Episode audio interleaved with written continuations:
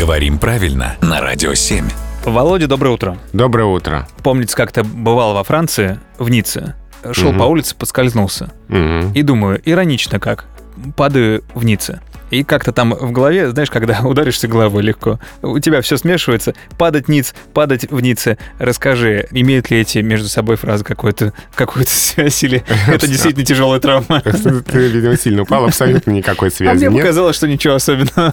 М, Просто потому, что есть еще слово «ничком», Так. которое же к нице никак не, привя- не привяжешь. Мгм. А, это древний корень со значением а, чего-то находящегося внизу. Потому что было еще и прилагательное «ницей», низкий, поникший. И ничок существительный, обратная сторона. И наречие ничком, и упасть навзничь. Мгм. А, вот это все ниц, ничком, навзничь, и никнуть, то есть клониться. Вот это все слова от этого корня. То есть очень-очень низко, Да. проще говоря. Да.